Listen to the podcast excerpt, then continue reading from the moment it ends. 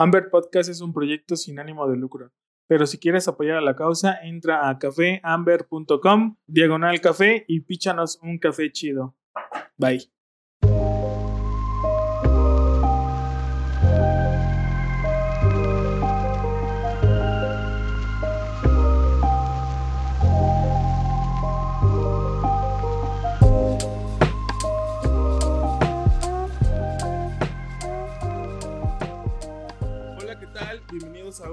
Episodio de Amber Podcast.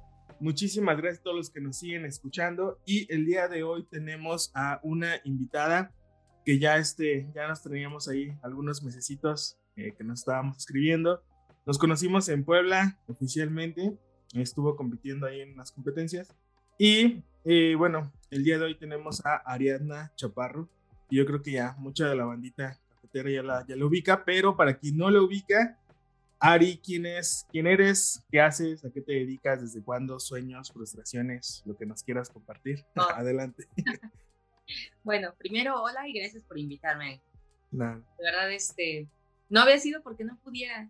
de verdad no he dado y soy muy malo de verdad contestando mensajes. Y muchos me reclaman lo mismo. este, pero bueno, mi nombre es Ariadna Chaparro, me pueden decir Ari, todos mis amigos, colegas me dicen Ari y este, llevo ya 10 años como barista. Casualmente, el 2 de octubre, que es el Internacional del Café, fue mi primer día trabajando en un café, que en ese entonces fue muy comercial. Pero ni siquiera lo voy a decir porque es una cadena grandísima. Pero digamos que me fue gustando, siempre he sido curiosa, digamos que siempre me he metido, metido, metido me clavé estudiando cursos, este, leer eh, artículos y un montón de cosas hasta que de pronto ya habían pasado creo que 10 años. Vi competencias, estuvo, no sé, estuvo rarísimo porque creo que, no sé, nunca yo sabía, para empezar yo sabía que existía el café, pero no sabía que había gente que se especializaba en prepararlo. Eh, por ejemplo, yo sabía que había como lugares más bonitos, pero no sabía que había lugares más especializados. Ok. Y sobre todo también como que yo nada más a veces veía o escuchaba algunos nombres de algunos baristas, pero no sé, como que para mí era como de, ay, mira, creo que él es el dueño de una cafetería, o creo que, o sea, como que nada más era como algo que veías, por así decirlo, ay, algún día yo lo tendré, pero poco a poco me fui clavando al punto de que me acuerdo que mi primer expo que yo visité de café fue en el 2012. Okay. Este, justo yo iba como expositora de esta cadena, eh, la Café Sirena, voy a decirlo así, yo trabajaba ahí. Okay. Pero ahí fue cuando yo abrí por completo mi panorama, porque, por ejemplo, me acuerdo que había, era una cumbre latinoamericana de café, justo en Puebla. Mm. Y entonces me acuerdo que empecé a ver productores y que había un lugar en el que daban cursos de arte late y luego había otro lugar donde venían tostadores y yo dije, ala, entonces no es nada más apretar botones, ¿no? y de ahí cambió todo. De hecho, ese fue mi último trabajo con ellos, con esa empresa, y fue que yo me empecé a clavar como, bueno, trabajando en otras cafeterías, que por ejemplo me aventé tres años doblando turnos, de 6 de la mañana a 11, 12 de la noche. Y pues lo único que andaba, porque amo andar en bici, así que yo todo el tiempo voy en bici, trabajaba en la Condesa, luego en la Roma, luego me iba hasta Coyoacán y todo en bici, ¿no? Y pues estamos locos los baristas. Oye, entonces, perdón, entonces, este, o sea, tu primer acercamiento, digo, fue en, esta, en este café. Exactamente. De cadena, pero, eh, o sea, ¿a ti te gustaba el café? ¿No tomabas café? Eh, ¿Venías de un contexto ¿Tenías amigos cafeteros o cómo? Yo crecí con la idea de que los niños no toman café. Ok. Entonces yo creo que te puedo decir que mi primer café fue a los 18 años y fue justo uno de esta marca que aspiracional, ¿no? Porque al final de cuentas es como de, ay, mira, eh, vamos a la cafetería y, y, al final de cuentas creo que lo primero que pedí fue un, este, uno que tenía caramelo y sal y no sé qué cosas. Okay pero porque yo de verdad yo no sabía, o sea, como que el café. De hecho, o sea, me acuerdo que la razón por la que me empecé a interesar es porque esta empresa tiene unos, un título de baristas que se llama, ay, ¿cómo, era el coffee? coffee taster, una, una cosa ah. así.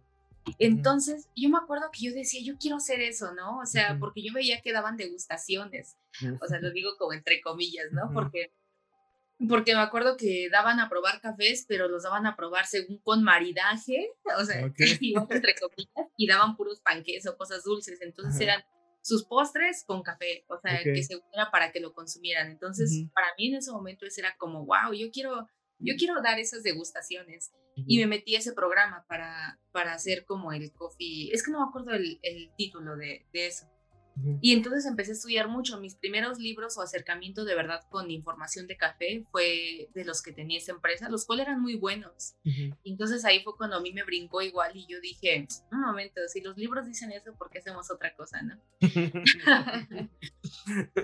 y cosas así, porque la verdad es que los libros eran muy, muy buenos. Y después de eso ya fue que te digo que me salgo porque visité esta primera expo de café en Puebla. Este, por tres años trabajé doblando turnos, de, eh, trabajé en dos cafeterías en Coyoacán. Una este, en la cual duré creo que año tres meses, que se llamaba Café Negro, que es sobre Avenida este, Coyoacán, creo que sí es Avenida Bueno, Avenida México, casi, casi ahí en explanada de Coyoacán. Y por ejemplo, ahí conocí a un amigo que se llama Tino, que no sé si igual mm. lo conozcas, este, trabajamos juntos. Y por ejemplo, después de eso resulta que en esa temporada, el, como el socio, por así decirlo, de ahí de, de Café Negro, era este chico, el, el dueño de Avellaneda. Mm. Entonces, para esto, para mí ya era como un, era año y meses que para mí era una rutina porque literal iba, estaba bonito, podíamos tomarnos el tiempo de hacerlo como queríamos, pero para mí era como un, y luego qué más, ¿no? O sea, no estoy aprendiendo, como que me sentí estancada y cosas así. Entonces yo hablo con este chico, este Carlos, y le digo, oye, ¿qué crees? Este, pues que voy a renunciar, ¿no? O sea, ¿por qué a dónde te vas? Y yo, no, pues la verdad es que ni aún en ningún lado, no tengo ningún lugar, pero me siento estancada y pues en cuando encuentre algo, pues yo creo que sí lo voy a tomar, nada más te, te quería avisar, ¿no? Por respeto. Entonces en ese punto él me dice, este, bueno, pues mira, tengo una plaza en Avellaneda justo, no sé qué, vente, ¿no? Y me dijo justo a mí y a ti, ¿no? Que nos fuéramos para allá. Entonces, este, después de eso estuve en Avellaneda, creo que fue dos meses y medio. Cuando, porque para mí era como un, wow, Avellaneda y todos hablaban de Avellaneda, ¿no? Pero, por ejemplo, estuvo súper chistoso que cuando nosotros entramos, nos dice, bueno, pues ustedes van a entrar, pero van a lavar trastes, ¿no? Y yo, pues no tengo problema, ¿no? Pues, de lavar trastes. y ahí me gradué de lavar trastes, porque de cuántos trastes salían. y, pero yo me acuerdo mucho que yo sí veía como Avellaneda y como su ritmo, y la mayoría de clientes que había eran como muchos extranjeros, ¿no? Y que nada más iban a, veces a tomar la foto o cosas así. Y, y, por ejemplo, después dije, no, no, no, a ver, o sea, yo creo que si quieres formar algo o como una como carrera en esto, porque ya me empezaba a gustar mucho el mundo del café, este, yo creo que no va a ser aquí donde, donde crezcas, porque pues Avellaneda es Carlos, ¿no? Y está bien, y está súper bien, porque la verdad es yo creo que de los más respetados hasta ahorita, ¿no? Pero, por ejemplo, yo dije, aquí no vas a crecer, porque aparte, todos mis amigos, eso sí, conocí muchos amigos, hay uno de mis mejores amigos es este Georgie Jorge Tena de Apolo, no sé si mm. lo conozcas, este es uno de mis mejores amigos. Por ejemplo, que también conocí a que es con quien estaba en turno, otro chico que se llama Said, y este, por ejemplo, con ellos yo aprendía mucho, pero por ejemplo, yo les decía, oigan, ¿y cuándo viene Carlos a enseñarnos? No, no, nunca, él no nos enseña, desde aquí cada quien hace como lo que sabe, pero pues nunca hay como una capacitación, ¿no? Entonces ahí fue como mi segundo foco en el cual yo dije, no, pues, ¿qué hago aquí, no? Y acto seguido, como yo había trabajado en algún punto un año anterior, creo que fue por ahí del 2014, en una expo con, de apoyo a San Remo, que es la empresa ah. esta de máquinas de café, pero yo era como una barista de apoyo, de las que nada más preparaban como café a los, a los clientes cuando les interesaba alguna máquina o algo así. Y en ese entonces, bueno, tengo otro de mis mejores amigos que se llama Abenamar, no sé si lo conozcas. Abenamar, por ejemplo, fue uno de los primeros autorices de Ska Trainer que tuvo México. Mm. Ahorita actualmente vive en Monterrey. trabaja para una empresa muy grande que se llama Cali y, por ejemplo, él me dio mi primer curso de café. De hecho, él me certificó a mí como barista por la SCA. Bueno, en ese entonces SCAE, todavía no se unificaban. Y bueno, resulta que cuando pasa esta expo y fuimos este ave y yo muy amigos, de repente me contacta el dueño de San Remo, dice, hola, mira, este Benamar me ha hablado mucho de ti, y me ha gustado cómo, cómo trabajas, cómo fuiste en Expo y el cómo te desenvuelves. Este, tengo un proyecto que es abrir una cafetería que se llama Centro Café. Mm. ¿Te interesa? Y yo, sí, obvio. y para mí era como, pues sí, o sea, voy a trabajar con una empresa que vende máquinas de café a nivel internacional y, y pues no lo dudé, ¿no? Entonces es cuando le digo adiós a Avellaneda y puedo decir que en Avellaneda los dos meses y medio la ve tras oye, oye, una pregunta. Pero, ¿tú ya tenías como la idea de que te ibas a dedicar 100% al café? ¿O, era como, eh, ¿qué, fue lo que te motivó? ¿Todavía no llegamos a esa parte de la historia? ¿O qué pasó Creo que todavía no llegamos a eso. Ah, porque me, acuerdo que para mí nada más seguía siendo curiosidad. Porque, bueno, mi papá, por ejemplo, tiene una tienda, él es contratista. Y tiene una tienda de decoración y que venden este, alfombras, pisos, y ese es el negocio en teoría del familiar, ¿no? Y digamos que yo hacía eso antes de dedicarme al café, o sea, yo desde los 15 años trabajaba con mi papá en eso. Entonces, para mí era como un, bueno, no me va mal en lo, en lo de los pisos y eso, quiero ver qué más, porque pues para mí trabajaba, no sé, dos, tres días a la semana y pues me iba bien. Y yo dije, no, necesito como ser disciplinada y tener como un horario y, y que si llego tarde hay una consecuencia o sea, yo más bien quería como disciplinarme, por así decirlo. Y no sé en qué momento, o sea, yo lo sigo viendo en qué momento como que me, me clavé tanto, por así decirlo, ¿no? Porque, por ejemplo, en este punto, este, cuando yo digo sí a San Remo, para mí era como un, bueno, pues voy a aprender algo, ¿no? Entonces, me acuerdo que fue en febrero, por ahí del 17 de febrero, cuando yo entro como tal a, a, a San Remo, y abrió por ahí del mes de agosto, julio-agosto, Centro Café. No sé si lo has escuchado. Ah, sí, sí lo he escuchado. Para mí la mejor cafetería que ha existido. Porque, por ejemplo, yo me acuerdo mucho que Luis, mi ex jefe, era muy abierto en ese aspecto. Por ejemplo, él, decía, no, el café tiene que ser fuerte, tiene que ser cargado. Y entonces él hablaba todo el tiempo de una marca italiana que él vendía que se llamaba Dieme. No, que café Dieme, Dieme, Dieme. Y yo así como, no, Luis, eso está bien feo. Y después de, después de mucho tiempo yo me di cuenta que de verdad no estaba feo, o sea, porque muchas veces como que, me acuerdo que cuando yo empecé a conocer el café de especialidad, y también lo menciono entre comillas, para mí era un café que tenía que ser ácido, y si estaba ácido ya era bueno. O sea, te estoy hablando por ahí del 2014, ¿no? Porque era lo que conocía, era lo que me habían dicho en los lugares donde había trabajado, que si tenía acidez era bueno y que no debía de saber quemado. Y entonces en ese punto para mí era como, no, no, no, ese no es bueno. Entonces, cuando abre el Centro Café, tiene la máquina que acababa de lanzar, que era la ópera, que era la, literal, yo creo que sí es la mejor máquina que existe. Eso sí, para cafetería, yo sigo diciendo que no es tan funcional, pero es una increíble máquina. Y cuando yo empiezo a jugar con la ópera, para mí fue como, como la iluminación, ¿no? Porque yo dije, no inventes, o sea, un café regular, o sea, un café comercial, lo puedes hacer que tenga acidez, lo puedes hacer que tenga mucho dulzor con variantes como preinfusión, postinfusión, temperatura, eh, los bares de presión y muchísimas cosas. Entonces, cuando yo empiezo a experimentar eso, digo, ok, a ver, hay más que entender en el café, más que nada más con los cafés de especialidad, supuestamente.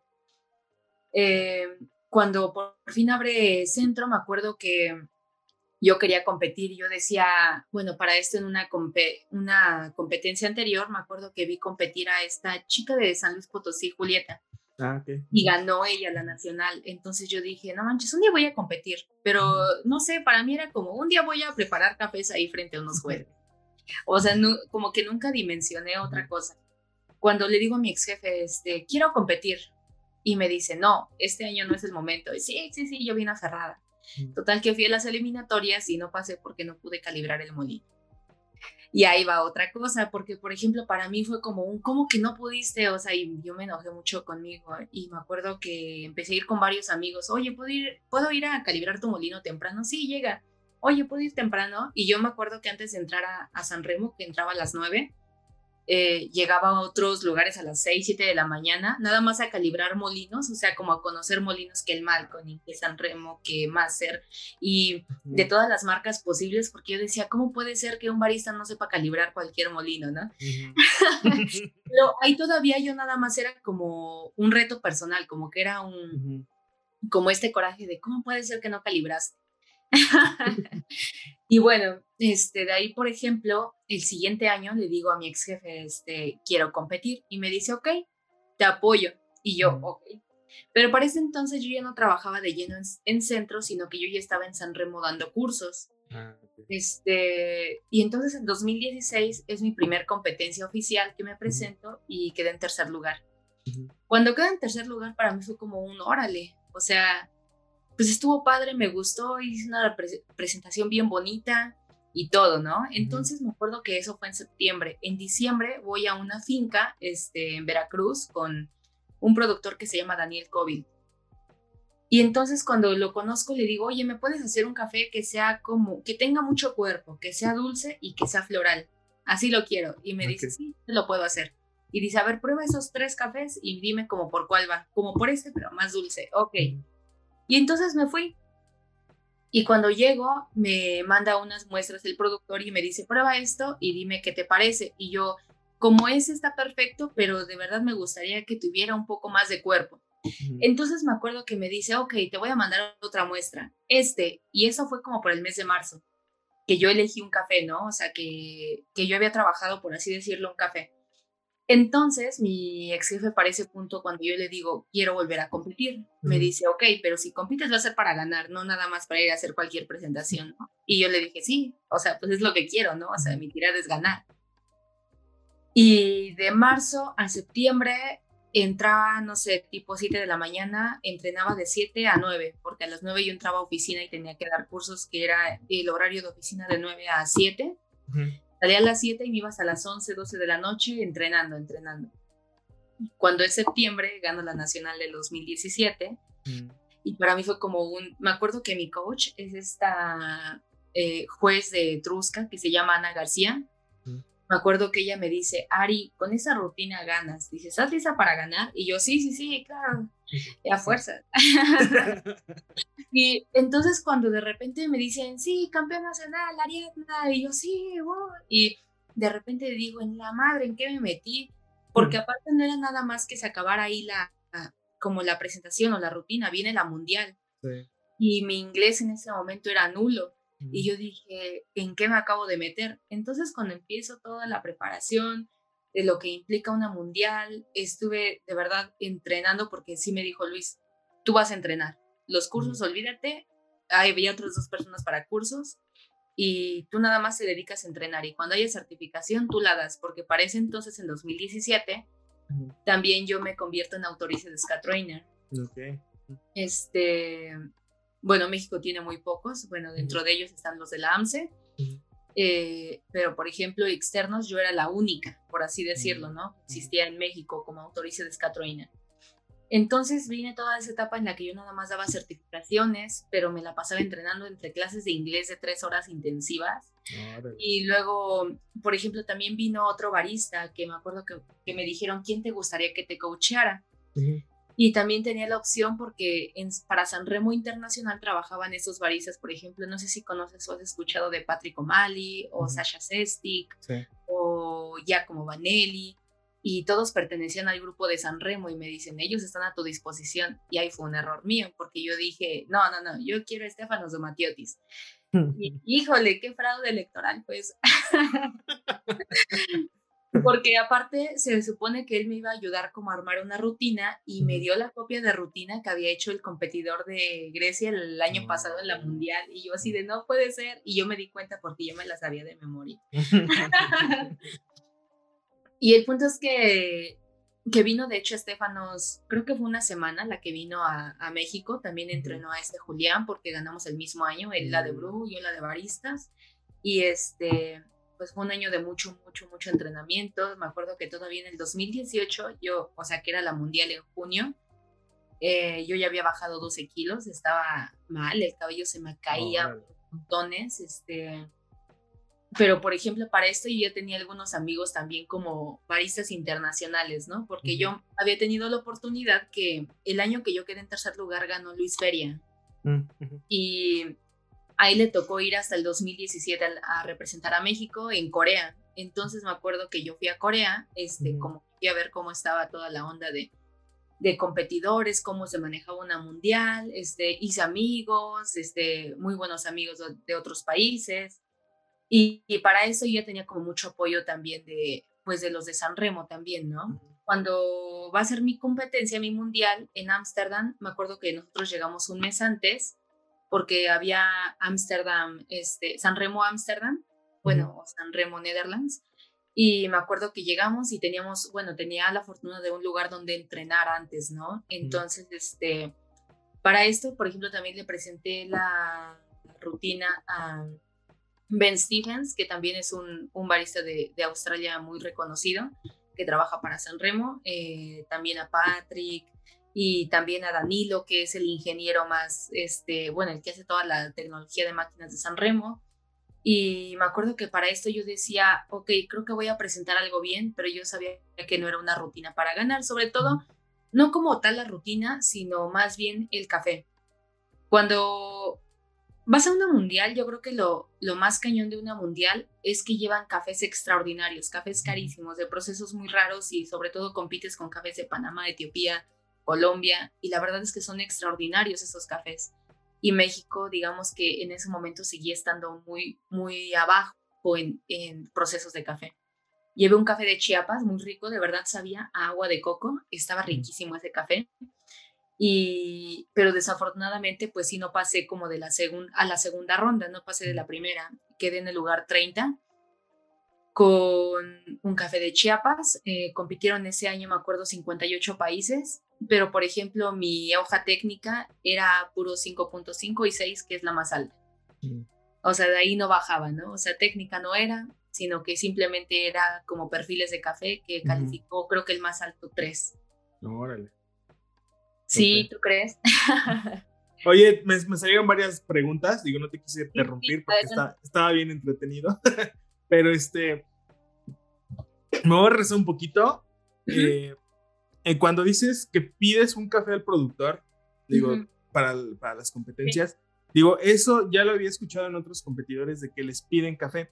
Aquí mi pregunta es, ¿cómo es esa relación con el productor y cómo el productor, digo, supongo que tiene que haber como ya una relación previa, pero digo, no sé, o sea, no sé cómo funciona esa parte de decir, yo necesito un café y cómo decides eso, decir, yo quiero un café eh, con cuerpo, lo que, lo que dijiste, ¿no? Cuerpo, floral y dulce, ¿no? Bueno, no me acuerdo. Pero, o sea, ¿cómo decides eso y por qué esos atributos en particular? O sea, ¿es, ¿es, como parte de tu estrategia? ¿Es parte de tu gusto, que te gusta así mucho el café? ¿O es parte de otra cosa? Es gusto y estrategia. Porque, por ejemplo, yo creo, yo siempre he creído que cuando hay reglas, tienes muchas armas a tu favor. Y ejemplo, la las competencias nacionales y mundiales se rigen bajo la competencia este, mundial, el reglamento mundial. Y por ejemplo, ahí dicen que qué cosas califican. En ese entonces, no he leído las reglas de este año, pero en ese entonces las cosas que se calificaban más alto era cuerpo y balance. Ah. Ahora, algo que yo me acuerdo que reto, regresando un poquito cuando yo trabajaba en cafeterías que doblaba turno y que te decía que para mí el café de especialidad o lo que conocía de eso era que tenía que ser como ácido. O sea, honestamente a mí nunca me gustó el café ácido, o sea, nunca me gustó como esa acidez porque aparte te lastimaba en los cachetes y era como un agrio, o sea, ni siquiera era ácido, sino como que era agrio. Y yo me obligaba a decir como de, bueno, pues eso dicen que es bueno, pero para mí, o sea, nunca me gustó y yo buscaba algo balanceado, algo rico. Ahora se me hace increíble que un café pudiera tener cosas florales, mm. porque llegué a probar cafés de Etiopía que yo me quedé, ay, la madre, este, sabe, o sea, huele cañón a jazmín y también, o sea, me deja como un perfume en la boca. Entonces yo me acuerdo que el productor que te menciono se llama Daniel Covil Este, yo había escuchado mucho de él porque Julián eh, Rivera antes este, usaba muchos cafés de él o trabajaba mucho con él. Y me acuerdo que, que para él era como, bueno, cuando yo conozco a Daniel, lo conocí a través de otro amigo productor que tengo que se llama Abraham Vázquez, que de hecho este año él compite en la de Tueste. Él es de Córdoba. Y por ejemplo, cuando yo conozco a Abraham, me dice, no, yo te voy a presentar a Daniel, no sé qué, es un gran amigo. Entonces me presenta a Daniel y me dice, Daniel, mucho gusto, Ari, yo te vi tu competencia pasada y yo quería que tú usaras este año uno de mis cafés. Y yo, órale, qué padre, ¿no? O sea, pues sí, sí me da gusto como que un productor también se adentre como a lo que hay también más allá, porque muchos productores eran, pues yo vendo mi producto, pero en ese entonces no había tantos que, se, que buscaban como esa representación en competencias o esa presencia. Entonces yo creo que el cómo trabajé yo con Daniel Covil más bien fue como, pues, mucha buena suerte que los dos quisiéramos trabajar juntos y yo creo que también nos hicimos muy grandes amigos. A la fecha puedo decir que somos grandes amigos, Daniel y yo. Y que, por ejemplo, este Daniel siempre me dijo, mis cafés casi siempre son florales y yo, y es lo que me encanta. Ahora, eh, nada más me gustaría que tuviera mucho cuerpo porque es lo que califican alto y dulzor, porque a mí me gusta el dulzor, ¿no? Entonces yo creo que así es como fuimos trabajando. Yo le dije, me gustaría que tuviera estas variedades, porque siempre me han gustado. Dije, sí, sí tengo, déjate, trabajo algo. Y ahora, eh, yo creo que también tiene mucho que ver como el expertise, porque mucha gente, también muchos competidores, me atrevo a decir que prueban cafés y dicen, no, pues compito con este, o sea, compiten con lo mejor que se encuentran, por así decirlo. Pero también ya hay una diferencia muy grande a cuando tú tratas de trabajar un café.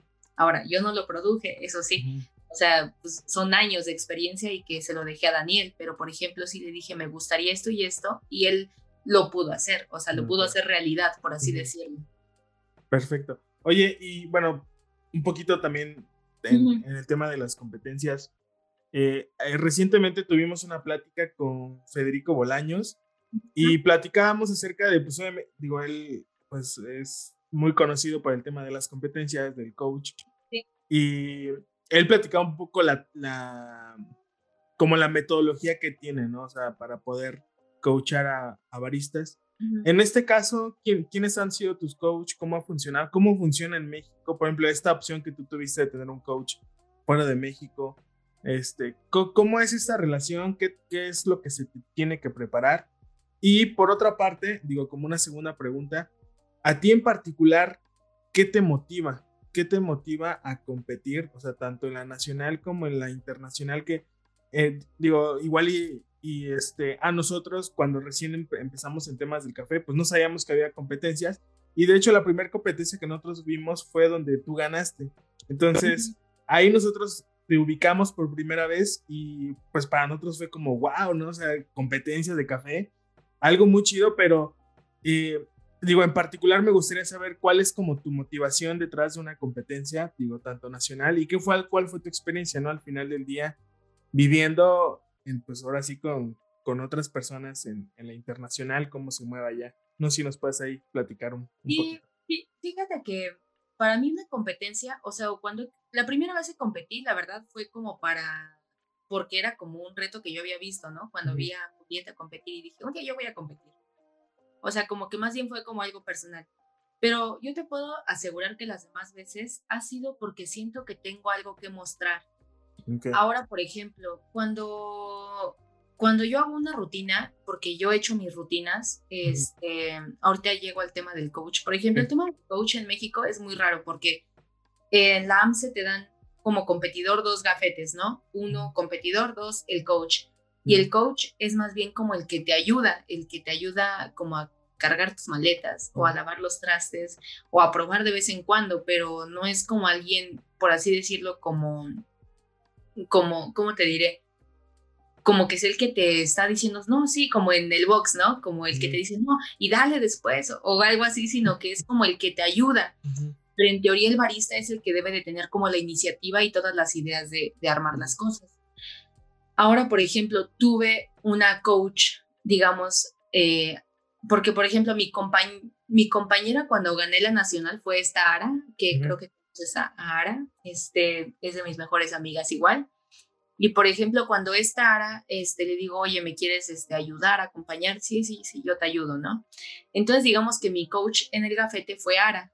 Y Ara, híjole, se aventó desveladas conmigo y me aguantó en mi peor momento porque cuando me estreso soy exploto, o sea, yo creo que sí me quiere mucho. Pero por ejemplo, mi, mi coach fue Ana García, que es juez eh, de las nacionales de barista y de brubar. Ahora, por ejemplo, esta Ana García, ella, por ejemplo, no me decía, este, haz esto, sino que más bien ella me decía, ¿qué quieres hacer? Y ella me ayudaba a darlo a entender. Por ejemplo, yo me acuerdo que lo que hice en mi competencia de cuando gané la nacional, usé un termocirculador que es eh, básicamente una, pues un como tubo largo que, que hace que, que, tiene como una bomba que hace que circule el agua en un recipiente, pero aparte la calienta. a una temperatura estable. Eso lo ocupan mucho los chefs este, para hacer como cocciones lentas de cortes muy específicos.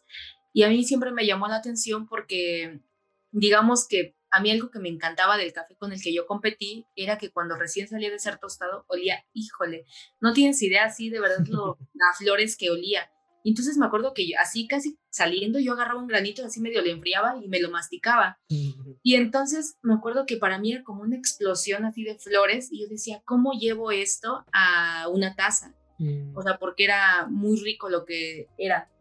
Este, pasaron tres días, lo empacaba al vacío, después de que lo empacaba al vacío lo metí en ese termocirculador para que el café estuviera caliente al momento de yo molerlo. Mm. Cuando yo lo molía, también digamos que los lípidos se concentraban, o sea, la grasa del aceite se concentraba más en, en la canastilla y cuando salía era de verdad una extracción con mucho aroma y mucho cuerpo. Ahora, para llegar a eso fue un rollo porque también inviertes mucho dinero, inviertes mucho tiempo este, y que la verdad como barista, pues sí es muy como poco costeable, ¿no? Y que yo creo que apenas estoy terminando de pagar esas deudas, te lo puedo decir. ok. Perfecto. Y, ahora, por ejemplo, este, bueno, en el tema, más bien así como, perdón por cortarte la, como lo que ibas a preguntar, pero por ejemplo, cuando yo pienso en una competencia, pienso en proponer algo, en que, o sea, yo creo que el que se para a competir debe de tener como un fundamento más que decir, a ver cómo me va, que creo que es también la gran mayoría de competidores, ¿no? Que van como, pues a ver cómo me va. Pero yo creo que si vas a competir debes de tener ese espíritu de competir, ¿no? A mí me gusta mucho la Fórmula 1. Y por ejemplo, el, todos los pilotos tienen en común algo, todos quieren ganar, ¿no?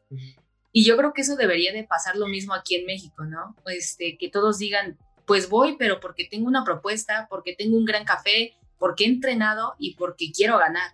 Y como que no nada más de decir, pues a ver cómo me va, ay no, es que se me olvidó. Y es que en una competencia yo creo que lo que se nota es la preparación, se nota quién fue a ver, este, quién practicó una vez y, y se pasó de tiempo o cosas así, o quién de verdad entrenó y se vio como la, la lo pulcro, ¿no? De, de, una rutina, porque a mí me gusta mucho competir, disfruto mucho esa adrenalina de estar en el escenario y, y de decir tiempo, ¿no? muchísimo. Oye, y este, bueno, esta pregunta me, me gustaría hacerla eh, poniendo en contexto un poquito pues los años que ya llevas de experiencia dentro del café, que me dices que son 10 años aproximadamente, eh, y algo que comentaste, ¿no? En el tema del, de, la, de la mundial que te tocó en Ámsterdam, en donde dijiste, bueno, posiblemente los cafés en esa época, en ese entonces, 2018 me parece, 2018. no, no, estaban como quizá a la altura de otros, ¿no? Eh, eh, ¿qué, qué, ¿Qué ha pasado, o sea, dentro de tu perspectiva, cómo ha evolucionado el café en México y en dónde estamos actualmente? O sea, creo que, este, bueno, nos tocó encontrarnos ahí en el evento de Simbiosis y pues ya hay muchos diferentes procesos, diferentes marcas, siguen saliendo marcas nuevas. Eh, ¿cómo, ¿Cómo ves tú la escena del café aquí en México actualmente? Este, para mí, por ejemplo, el, fíjate que el término café de especialidad siento que a la fecha sigue muy prostituido en México. Eh, sobre todo porque para mucha gente mencionar café de especialidades se reduce a un tueste medio mm. o a prepararlo en métodos de extracción. lo cual no es así. O sea, como tal, el término café de especialidad se reduce a un puntaje, una evaluación de catadores al, como tal el café. Que lo prepares de manera especial es distinto, ¿no? O que le des ese respeto en tu este también es muy distinto. Pero siento que también mucha, por muchos años mucha gente daba un tueste medio, pero no se enfocaba en el desarrollo del grano. Entonces, cuando empieza a pasar todo esto, yo sí decidí desde hace como dos, tres años alejarme de todo el medio del café, este, pero de no estar como ya o en chismes o porque, híjoles, a mí chismes los lares. pero por ejemplo, de alejarme tanto de chismes como como de esa pretensión y de verdad enfocarme como más bien yo creo que se me da bien el impartir cursos entonces, eh, o compartir información. Entonces me he enfocado como más bien en, eh, bueno, ahora tengo una marca de café tostado que se llama Elemento. Este, lo empecé hace un año, ahorita llego como a esa parte, pero más bien como de compartir lo que en realidad es, está como correcto, hacer las cosas bien y que hacer un café bueno no debe de ser tanto mame, perdón la palabra, o que deba de ir acompañado de un mal servicio, ¿no? Porque siento que también mucha gente se aleja de consumir algo bien porque lo tratan mal o porque lo hacen sentir mal, ¿no? Que lo hacen sentir tonto, como de, ay, ¿no sabes que el café debe de ser ácido? Ay, no, le estás poniendo azúcar a mi café, vete, ¿no? O sea, porque muchos colegas lo he notado que lo hacen. Y para mí es un, ¿cómo quieres que tomen algo bien si no los vas guiando?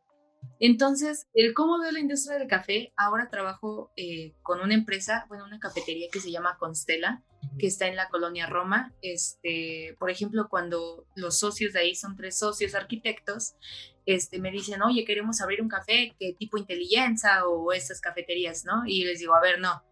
Este, ellos tienen su mercado y son grandes por su mercado que tienen y porque son ellos. Nosotros vamos a hacer algo. ¿Qué les gustaría hacer? No, ¿qué especialidad? Y yo, a ver, no. Si quieren especialidad, de verdad debemos de comprar puros granos de especialidad, pero vamos a preparar un café bueno, increíble para todas las personas. O sea, yo les dije así, ¿no?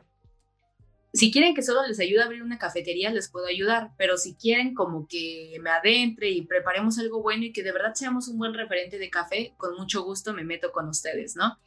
Y tuvieron toda la apertura ellos de decirme, ok, tú sabes, toma, haz como, ¿cómo hacemos la mejor cafetería? Y actualmente Constela tiene puros cafés de especialidad eh, calificados por un catador Q. Este, todos los cafés se mandaron a, a Qatar con, con este catador de, de, Veracruz. Ay, se me fue su nombre, Pedro Iván.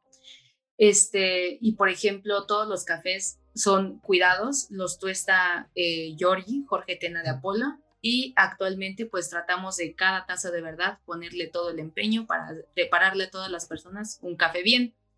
Ahora, por ejemplo, eh, también de todas las, las demás cafeterías, hace mucho no visito cafeterías, no sé ahorita cómo estén, pero lo que yo he probado últimamente de procesos de productores, yo creo que los productores están haciendo cafés increíbles.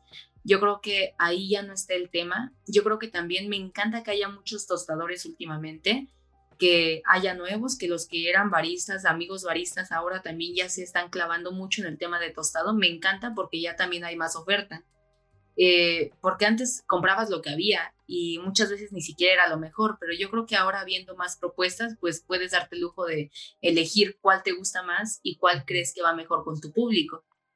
Y sobre todo siento que esos nuevos baristas tostadores como que trabajan más del corazón y de, de entregar lo que ellos se tomarían y no nada más como por el tema del negocio, ¿no? Bueno, es quizá como yo lo veo un poquito. Perfecto. Oye, este, bueno, me gustaría que fuéramos eh, a, la sección de preguntas finales. Este, pero bueno, antes de llegar a esta sección, me llama mucho la atención esta, esta nueva cafetería. ¿Cómo, ¿Cómo dices que se llama? ¿Por qué se llama así? Constela. Constela, ¿por qué se llama? ¿Por qué se llama así? Creo que ni los dueños saben. Ah.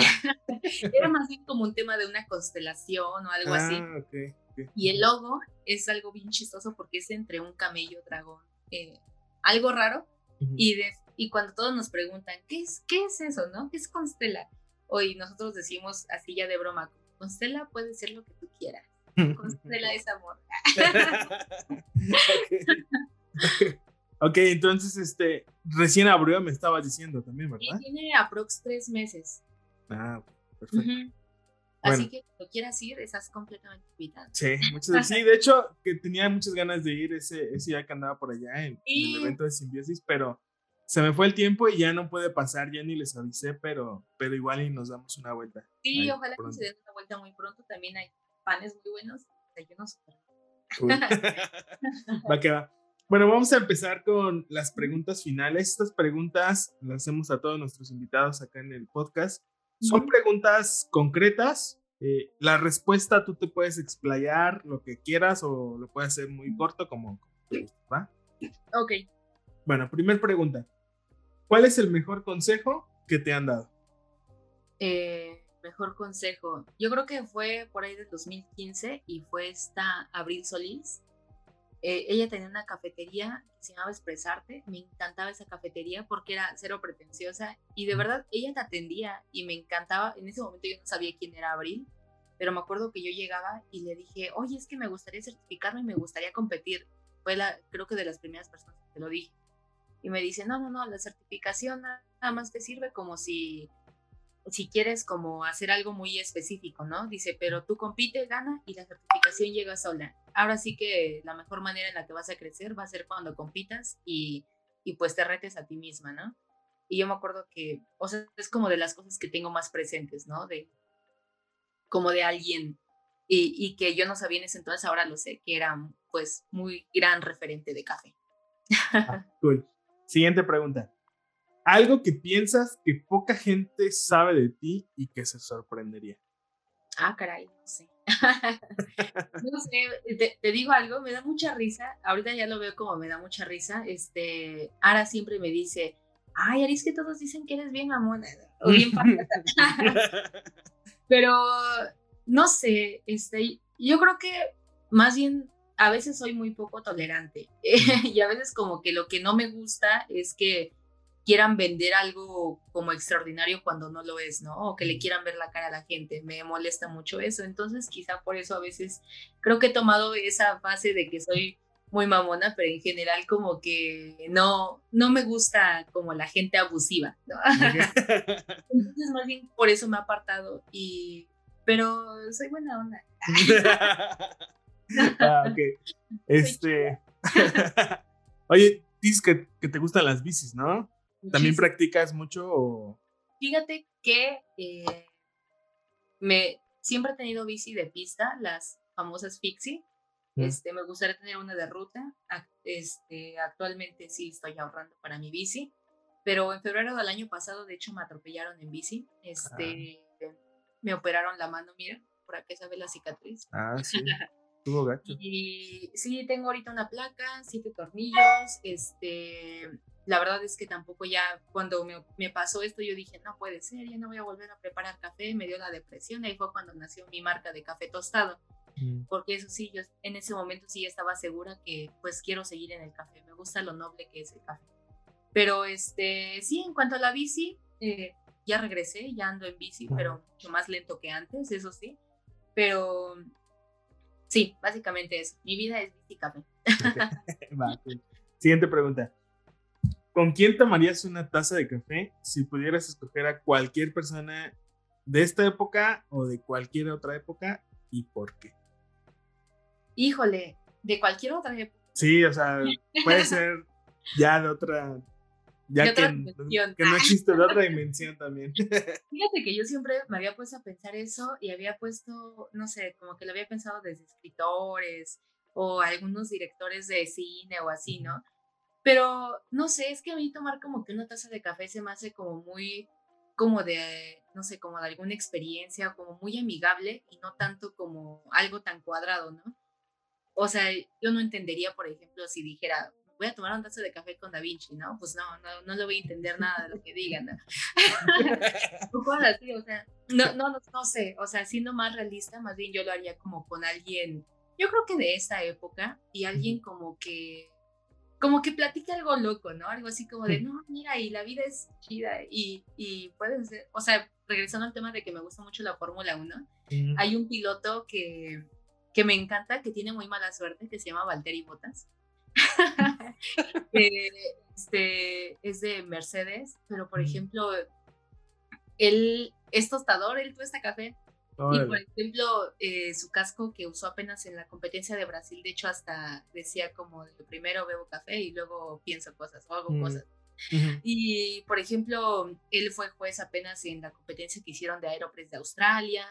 Y está bien loco. Entonces, más bien como que yo creo que es alguien con quien diría, oye, ¿qué onda? ¿Cómo conduces carros? Y, también haces café. ¿Cómo se llama? Botas, Valderi Botas. Valderi Botas. Y este, no sé, yo creo que sería con él, porque estaría padre, así como estaríamos riendo. Se me antojó hasta para un podcast. Hasta que estaría padre, ¿no? Vamos a invitarlo, a ver si jala. Ándale. ok, siguiente pregunta. ¿Libro, película, serie o documental que haya cambiado tu forma de pensar? Eh, de películas, a mí me gustan mucho estas que son como de, casos reales, por así decirlo. O sea, las que... Yo, yo, sí creo, por ejemplo, mi película favorita es Ratatouille. Mm, y sobre todo a mí me encanta la frase que dice, ¿no? De que yo creo que, ¿cómo decía el, el chef Gustav, ¿no? Como que puede haber como un buen talento en cualquier lado, ¿no? O sea, como sí, no cualquiera puede cocinar, pero la conclusión de cuando el crítico al final le dice eh, sobre el restaurante, ¿no? Como de yo no creo que cualquier persona sepa cocinar, pero yo sí creo que puede haber como buen talento en cualquier lado, ¿no? Como que esa frase a mí me encanta porque yo sí creo que puede haber como cosas buenas. Yo las veces que he viajado, eh, por ejemplo, a Zacatecas, a Veracruz, me he tomado mejores expresos de los que me he tomado aquí en la Ciudad de México, de las mejores barras, entre comillas, ¿no? Entonces yo sí creo que como que mucha gente puede tomar así o preparar cosas buenas o hay mucho talento escondido en muchos lados y lo reduzco como a esa película. En cuanto a series, yo creo que me gustan mucho las de Chef's Table, mm. de ahí que como que me haya inspirado a mi competencia nacional cuando gané, porque me gusta ver mucho como el que influye la o proponer no nada más ir a presentar algo, porque todos los competidores van a preparar, eso sí, pero ¿dónde está la diferencia? ¿Dónde está como ese extra que pones? Y digamos que, a mí me gustó mucho Chef's Table como inspiración. Cool, perfecto. ok, siguiente pregunta. Bueno, más que pregunta es, recomendación de colegas o proyectos que actualmente sigues y que te inspiran a hacer lo que haces. Fíjate que no es porque sea de mis mejores amigos, pero de los baristas que yo más eh, admiro en México, el, más que, el que más admiro es este Jorge Tena. Este, tanto como barista, como tostador eh, y como persona. O sea, yo creo que es de las personas más humildes que existe, que todo el tiempo también se mantiene en constante crecimiento. Este, y que siempre está abierto a cualquier persona que llegue y le diga, oye, ¿cómo haces esto? Y tiene mucha paciencia para siempre platicarlo, cosa que yo creo que a mí me falta un poquito. y de proyectos, pues yo te podría decir que Constela este es un gran proyecto. Eh, por ejemplo, no sé si sepas, pero yo saqué un proyecto hace poquito, pero lo, hago, lo he hecho cada, eh, mi idea es hacerlo cada año, y en este caso fue esta de acá, que se llama Brola y Cachán, no sé si la llegaste a ver que por ejemplo, bueno, mandé a hacer estas bolsitas que contienen cafés, eh, los cafés de los finalistas de las competencias de brew y de barista. Y mi idea es, eh, quizá no iba tan enfocado como tal a baristas, pero sí a consumidores eh, de casa o consumidores reales de café, para que probaran cafés extraordinarios sin necesidad como de tanta pretensión, ¿no? Mm. O que sepan que hay cafés más que fuertes y amargos, sino que hay cosas muy ricas en México. Y es como mi manera nada más en, de hacer llegar esos cafés a, a consumidores por medio de café. Ok, oye, ¿y, ese proyectito lo estás haciendo, lo hiciste este año? Sí, de hecho, ahorita todavía tengo algunos este, paquetitos, este, son esas bolsas, contienen ocho cafés Ah, Vienen cuatro, el primero, segundo, tercero y sexto de baristas, el cuarto, quinto y sexto de Bru y el campeón nacional de, de Expo Café. Ah, Ajá, tienen ocho cafecitos con el periódico, mira. Ah, Creo que les, meto producción y todo. Oye, y, y, por ejemplo, para la gente que nos escucha y quiere y quisiera como adquirir, ¿cómo lo adquiere? Eh, cuesta mil pesos, tiene un costo de mil pesos. Y este, pues la verdad está muy padre, mucho más por el valor de que la mayoría de esos cafés se van a otros países casi siempre. En México casi no se prueban y pues es un paquete donde vienen pues todos esos esas joyitas de competencia. Ok, pero te escriben directamente a ti o tienen un Instagram o... Ah, ok. O sea, su propia página de Instagram, pero la verdad es que pues quien lo contesta soy yo, entonces si me escriben directo a mí estaría mejor. okay. Soy mala con los mensajes. ok. sí, solo eso. Está muy chido eso, ¿eh? Fíjate que yo no lo conocía, no lo ubicaba, pero pues de una vez, aparte de una, por favor. y este, bueno, esas son todas las preguntas, pero eh, recientemente empezamos a hacer una de los últimos invitados, que es un poquito, pues no sé si llamar una pregunta filosófica, pero eh, va a depender mucho obviamente del contexto de cada uno. Para ti, ¿qué significa el café? O sea, no vamos, a, no vamos a etiquetarlo como café de especialidad, como... Para ti, ¿qué significa o qué ha significado este año, este, eh, bueno, estos años, el café? No sé, o sea, yo sí te puedo decir que para mí el café me sacó en algún momento de depresión. el café se me ha hecho muy bonito porque cuando pasó lo de, gracias al café he conocido a muchas personas, dentro de ellos también mis mejores amigos, mi novio, este, me ha acercado más a mi familia y sobre todo el año pasado cuando pasó lo de mi accidente, este, como que existe de verdad una comunidad también bonita de café. Yo subí un video, eh, tenía bueno, aparte de la fractura de la muñeca, también tuve fractura aquí en el pómulo izquierdo. Y subí un video diciendo como si querían apoyar, como comprando bolsitas de café, vendía cuartitos. Este, y yo les dije, es más por el apoyo que por el valor del café. Un amigo productor que se llama Javier de Bernardi, que está en Huatusco, este, me dijo, Ari, toma café, y me mandó un costal, ¿no? Y me dijo, véndelo y saca. Y me acuerdo que su tío este, igual dijo, y mi tío te manda esto, me mandó dinero. Por ejemplo, después de eso, cuando yo quería vender café, muchos, mucha gente decía, Ari, no te preocupes por el café, recupérate. Y empezó a haber muchísimas donaciones, ¿no?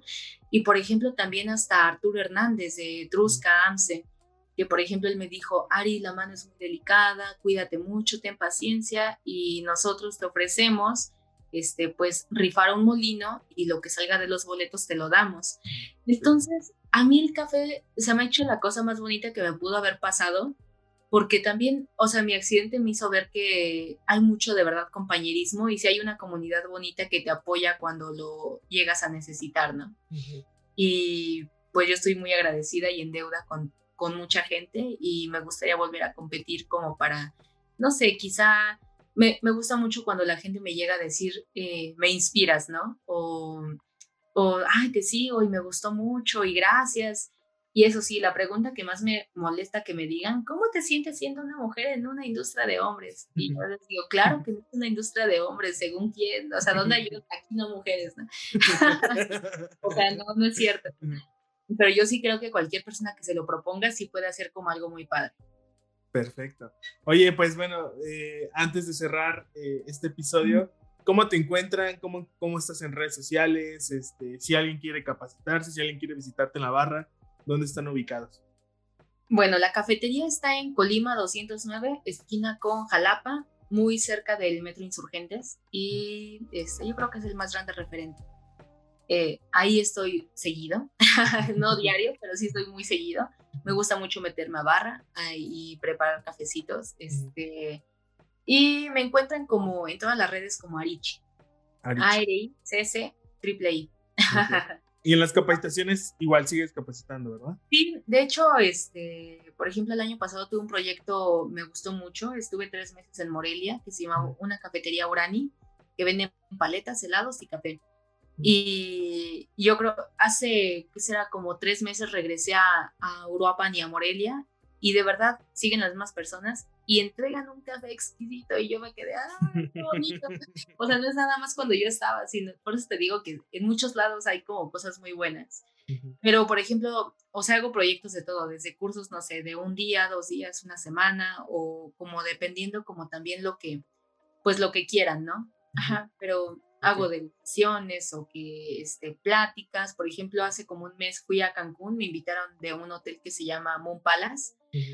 este, a dar una plática para todos sus empleados, que eran como, en total me dijeron que iban a ser 7.500.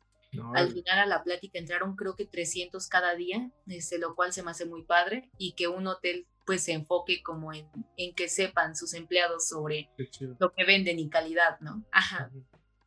Y Perfecto. hago todo eso. ok. Oye, este, y bueno, ya para, para cerrar, este, este podcast pues lo escuchan desde apasionados del café, o sea, gente que apenas está iniciando. Y ya mucha gente que ya también ya está muy clavada, ¿no? O sea, mucho nerd del café ahí por acá. Entonces, ¿algún mensaje que te gustaría darle como a la bandita, así como para cerrar? Este. Pues nada, prueben mucho café. Ahora sí que hasta que prueben mucho café van a saber este, qué es lo que de verdad les gusta. Este, no se dejen guiar si les dices, te debe de gustar porque es muy especial, ¿no? Si no te gusta, no te gusta. Pero prueben. Perfecto. creen su propio juicio. Excelente. Bueno, pues Ari, muchísimas gracias por tu tiempo. Sé que no, gracias a ti. andas ahí ocupadita, este, pero, pero espero que no sea ni el primero ni el último. Igual y luego, luego nos echamos otra platicadita Seguro de algún otro tema. Y bueno, pues a toda la gente que nos estuvo escuchando el día de hoy, muchísimas gracias y nos vemos en el siguiente episodio. Bye. Sí, muchas gracias. Bye. Listo. Listo, ¿verdad? Sí, ya. Ah, súper. Yo no sabía escuchar también.